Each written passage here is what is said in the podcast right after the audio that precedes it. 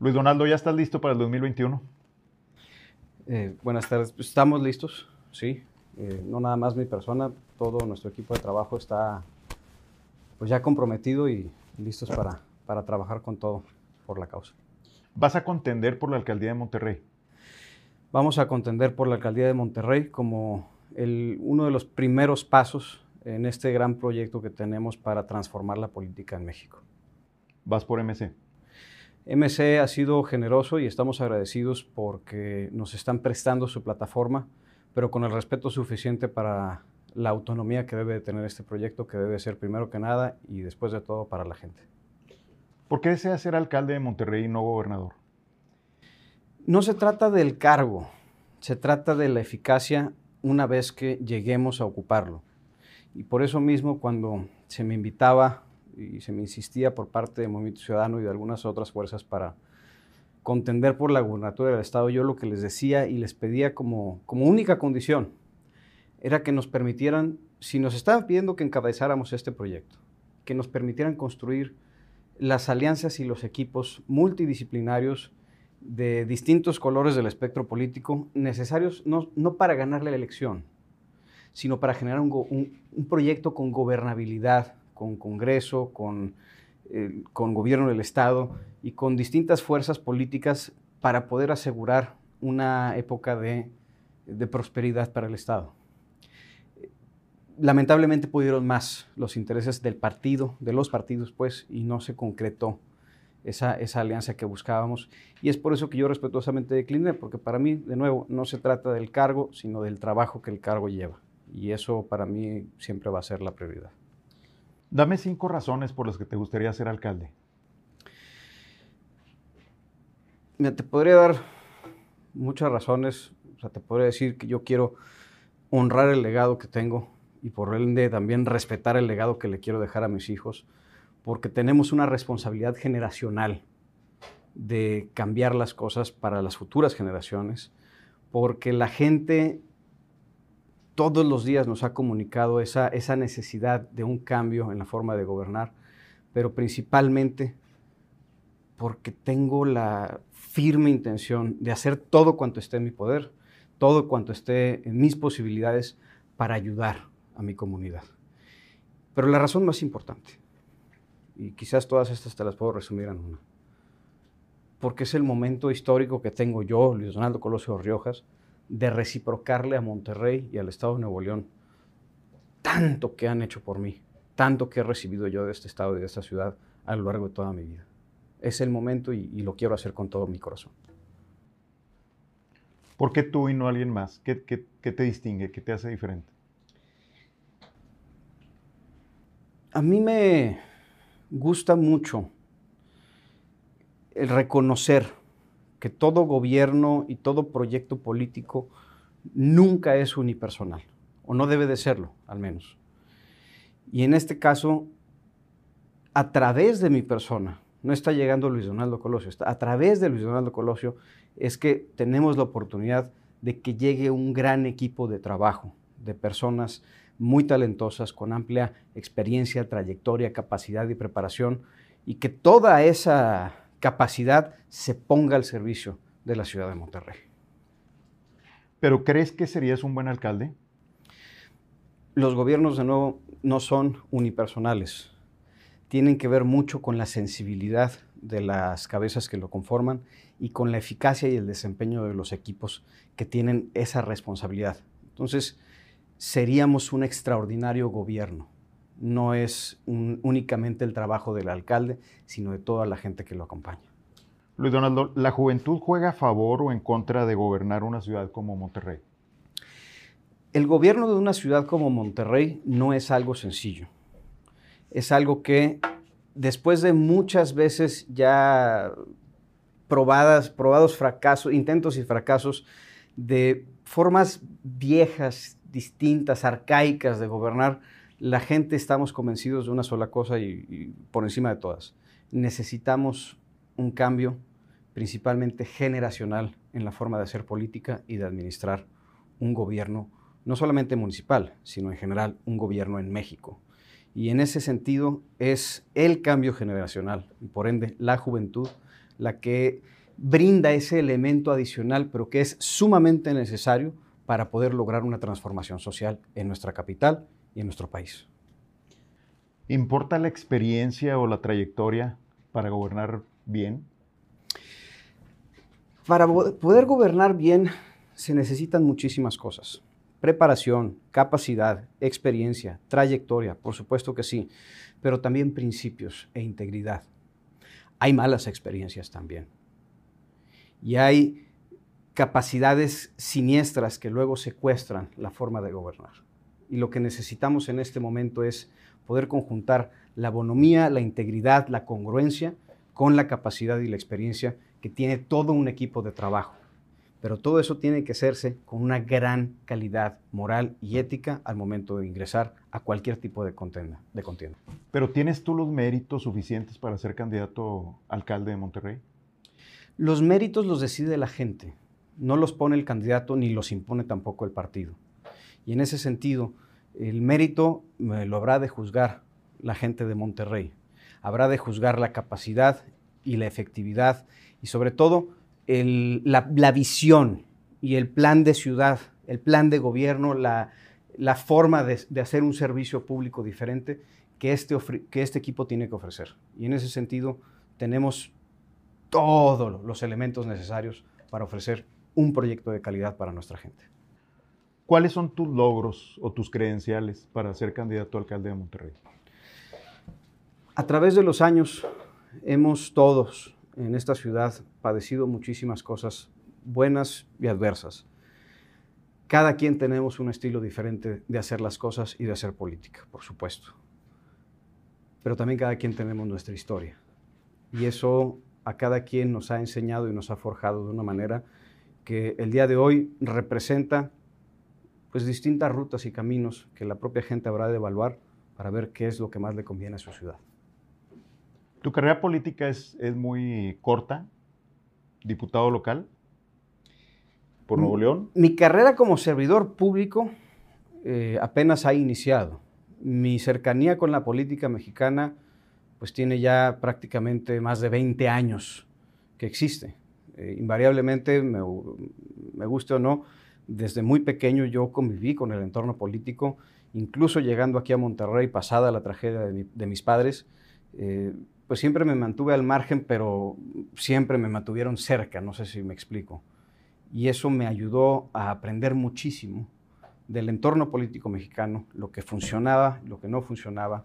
Después, eh, en mi práctica profesional, siendo asesor parlamentario y legislativo de distintos gobiernos y de distintos proyectos e institutos políticos, me permitió conocerle también las tripas al proceso legislativo, al derecho administrativo, al derecho constitucional, que se reforzó después, no solamente con mi carrera, sino también en mi, propia práctica como, abogado ya profesional.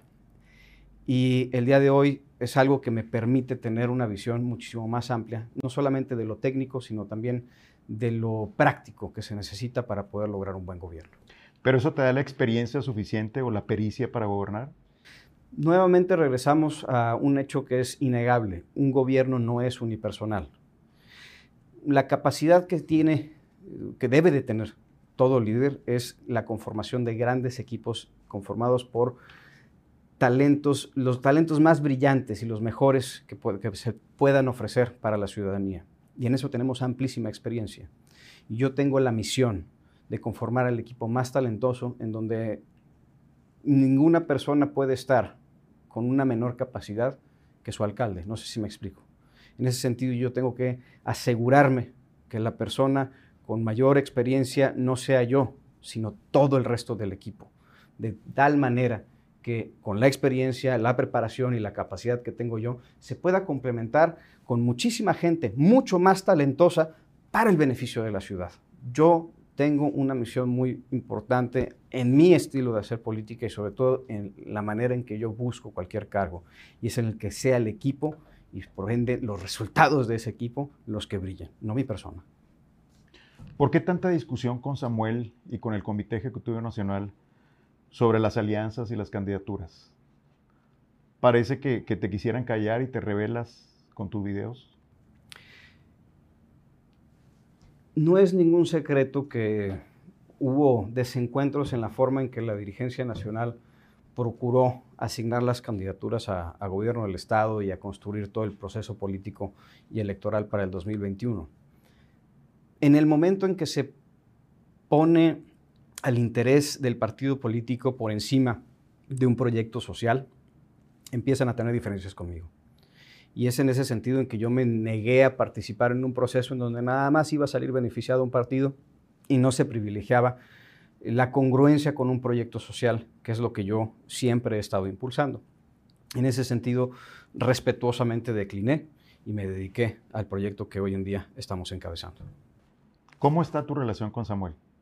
Mi relación con Samuel es muy buena. Seguimos siendo no solamente amigos, también compañeros. Acabamos de platicar hace unos momentos y sabemos también que de cara al proceso que viene tendremos que ser mucho, muy maduros con respecto a las posturas de cada quien, a la forma de cada quien de hacer las cosas, todo, en fin, todo con el fin de cumplir el propósito no electoral, sino social que debe de tener en todo momento este proyecto. ¿Y tu relación con Dante Delgado? Yo al senador Dante le, le tengo estima, le tengo aprecio, a pesar de las diferencias que acabo de mencionar que se tuvieron en su momento, es una persona que también nos ha abierto las puertas a una nueva generación de gente que queremos hacer bien las cosas y en ese sentido también agradezco el respeto que le ha tenido a mi persona y al proyecto que quiero encabezar para Monterrey con la plena autonomía que debe de tener por encima del partido. ¿Por qué te quieren de candidato? En... ¿Tu ideología la hubieras cambiado por la de izquierda? Eh, ¿Se puede cambiar si hubiera sido el caso? Las ideologías políticas dentro de los partidos políticos hoy en día, al menos en México, están más amorfas que nunca. Y eso lo podemos ver por donde quiera que, que, que volteemos, como en un partido de repente convergen personas de espectros ideológicos completamente distintos. Entonces ya a los partidos no los distingue su ideología, sino más bien el trabajo que hacen y sus resultados, las personas que impulsan y al final del día también los gobiernos que terminan conformando. En ese sentido, mi ideología es la del servicio público, la de caminar al lado de la gente. Mi alianza primigenia y principal será siempre con la gente de mi comunidad, de mi estado, de mi país.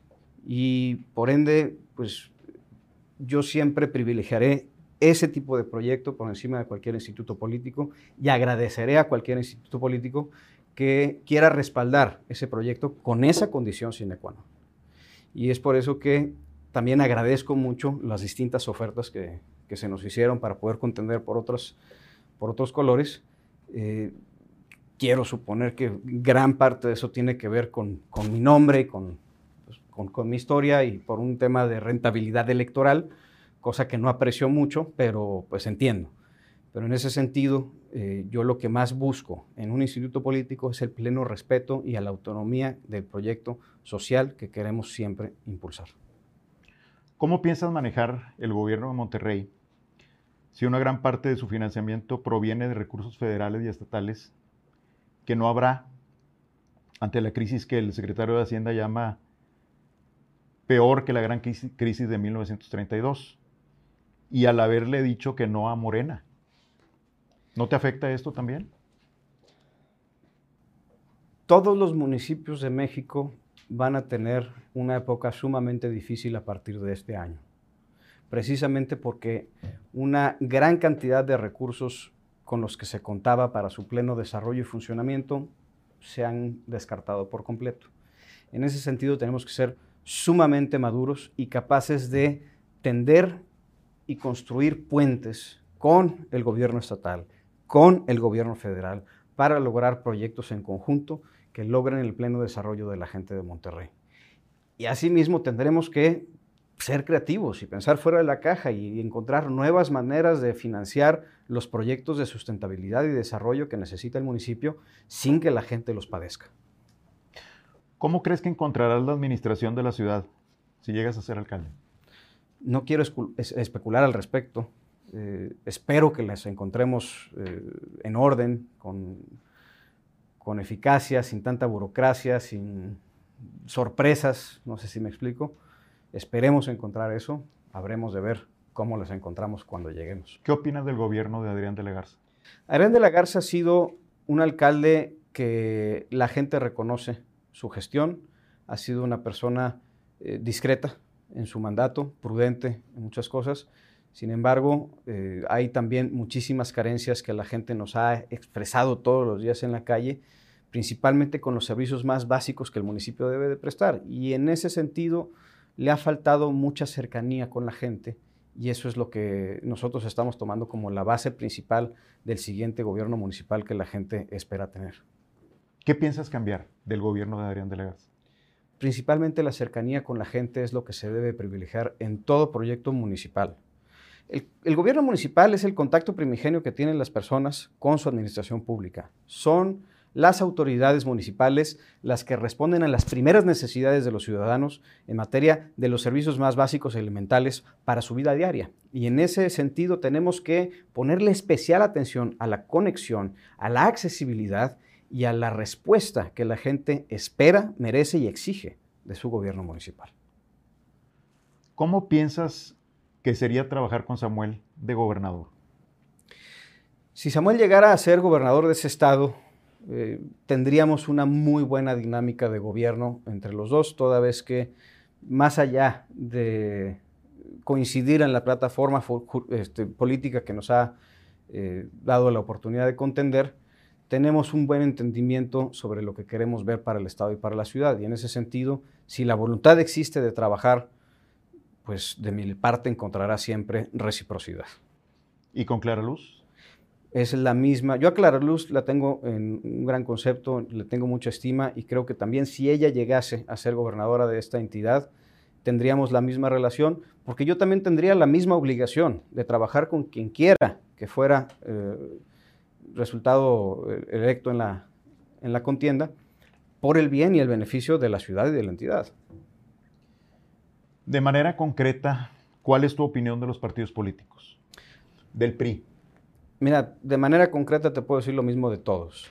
Todos los partidos son iguales, todos son meramente vehículos y herramientas. Ninguno es bueno, ninguno es malo porque no son seres vivos. Son tan buenos o tan malos como la gente que los conforma. Punto.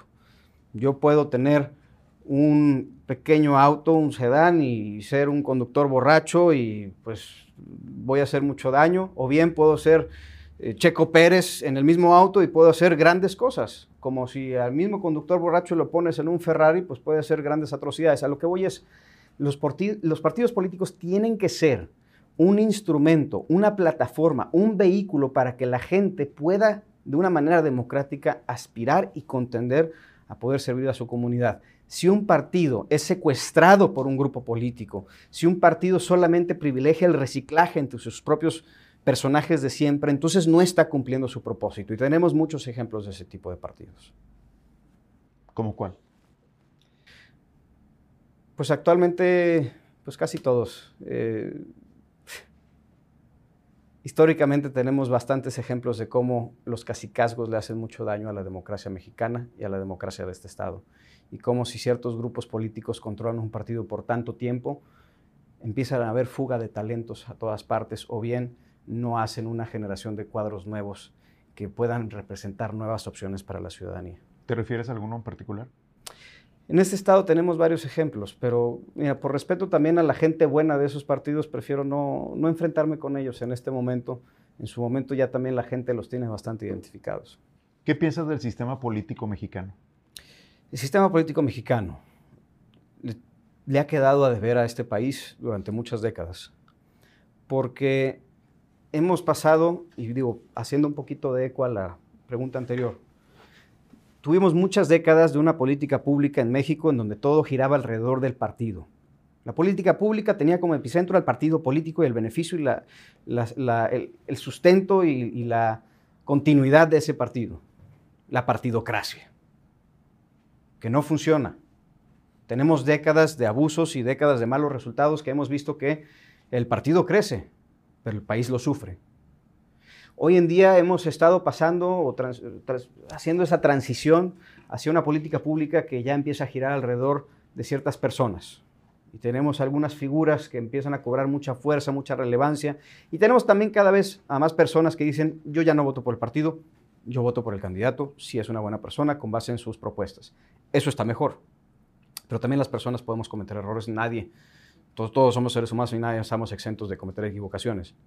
Además de que luego, cuando todo gira alrededor de una persona, corremos el riesgo, y lo podemos ver a nivel local y a nivel federal, cómo empiezan a generarse este culto hacia ciertas personas y se marean, pierden piso o simplemente no aceptan o no toleran la crítica.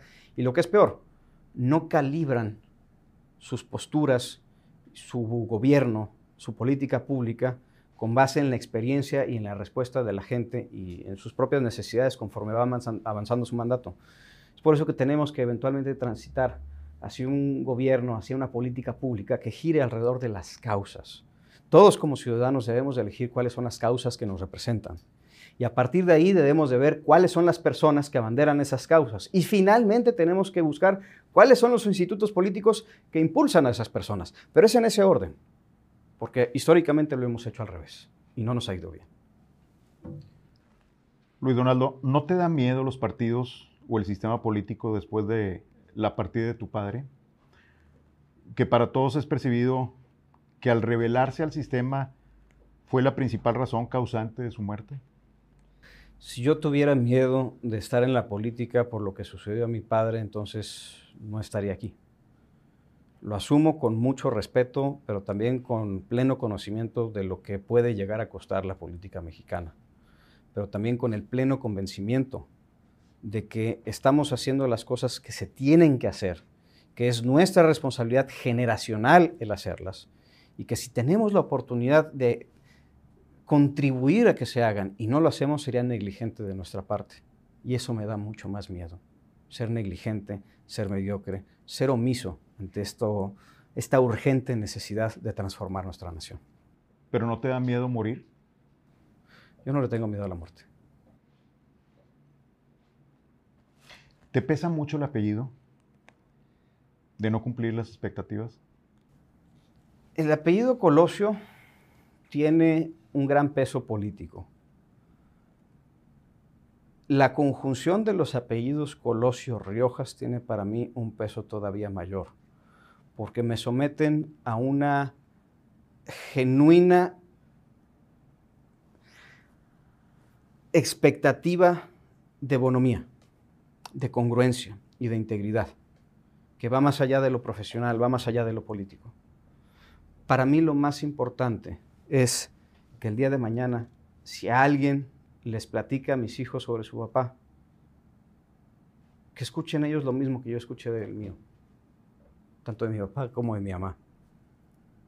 Tu papá fue un buen hombre, era una buena persona. Más allá de cualquier trabajo que haya hecho, cualquier propuesta que haya eh, presentado, cualquier eh, eh, estudio que haya realizado, cualquier gobierno que haya terminado, el resultado es lo de menos si no puedo yo darles la cara a mis hijos el día de mañana. Hay que saber gobernar sin sacrificar tu esencia. ¿Te has sentido utilizado por tu partido o por otro partido para explotar más tu apellido que, tu capacidad? El sistema político mexicano desde hace muchísimos años ha buscado utilizar y aprovecharse del apellido de Colosio eh, y eso pues, lo han hecho extensivo hacia mi persona. Por supuesto que han habido muchas veces en las que me he sentido utilizado.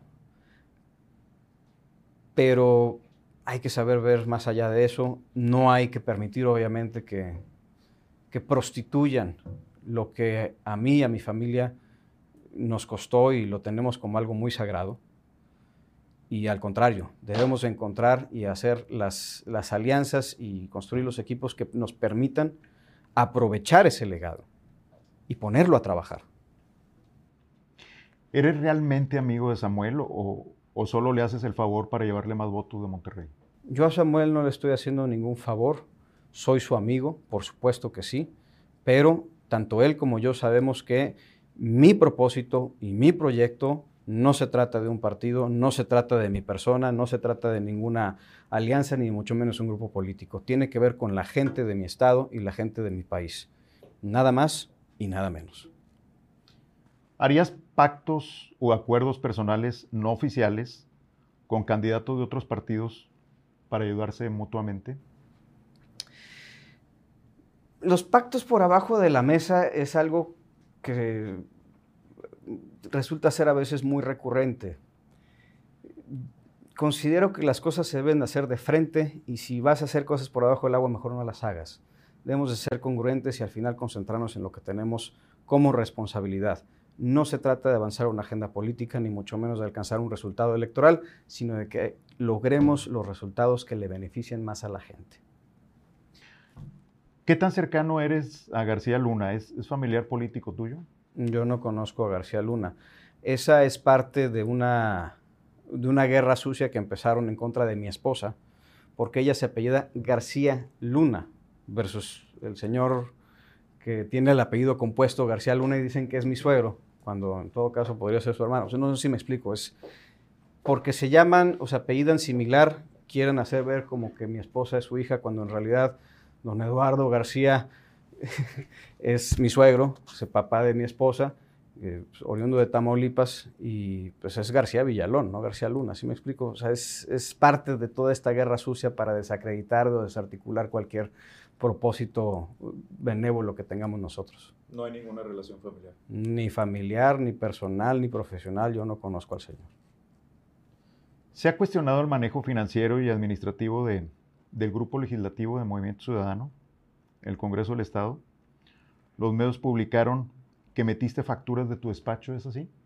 Yo no metí ninguna factura. O sea, tú puedes eh, corroborar que durante mi gestión como coordinador de la bancada, todo recurso público que recibimos se reportó de manera íntegra. De hecho, somos la primer bancada en la historia del Congreso del Estado de Nuevo León en transparentar 100% sus gastos.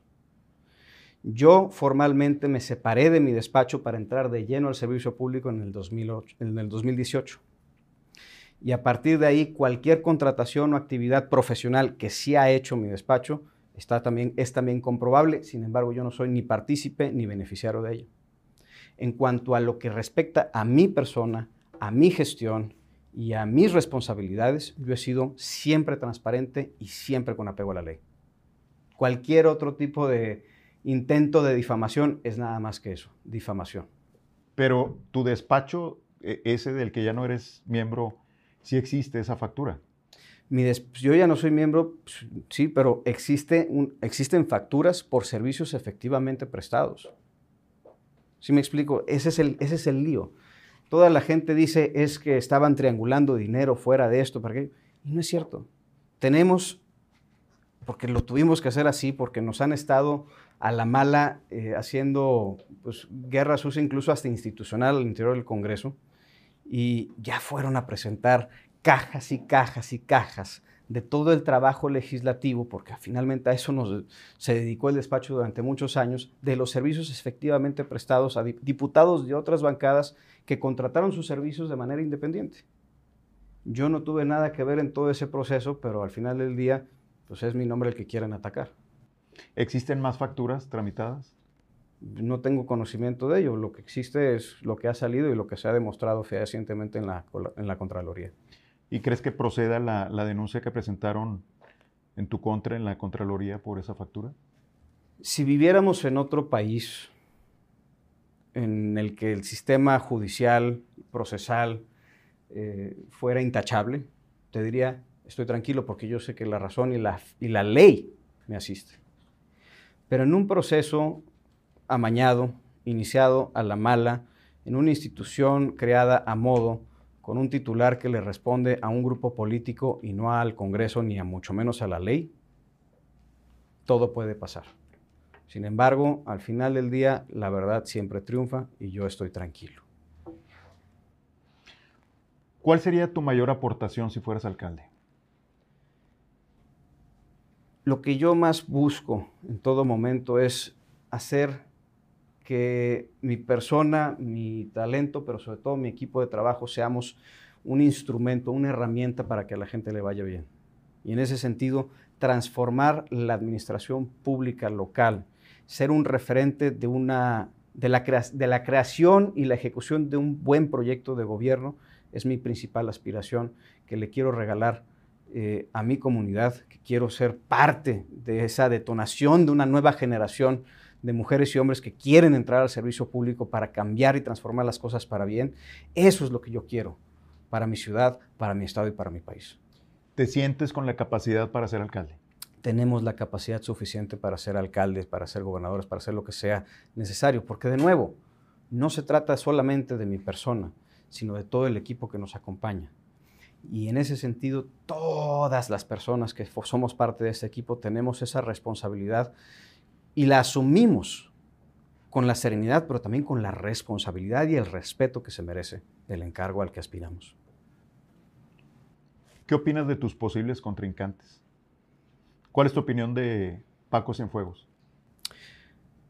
Paco y yo fuimos compañeros en la legislatura, ahí tuve la oportunidad de conocerlo bien, de verlo operar políticamente para sacar adelante ciertas agendas.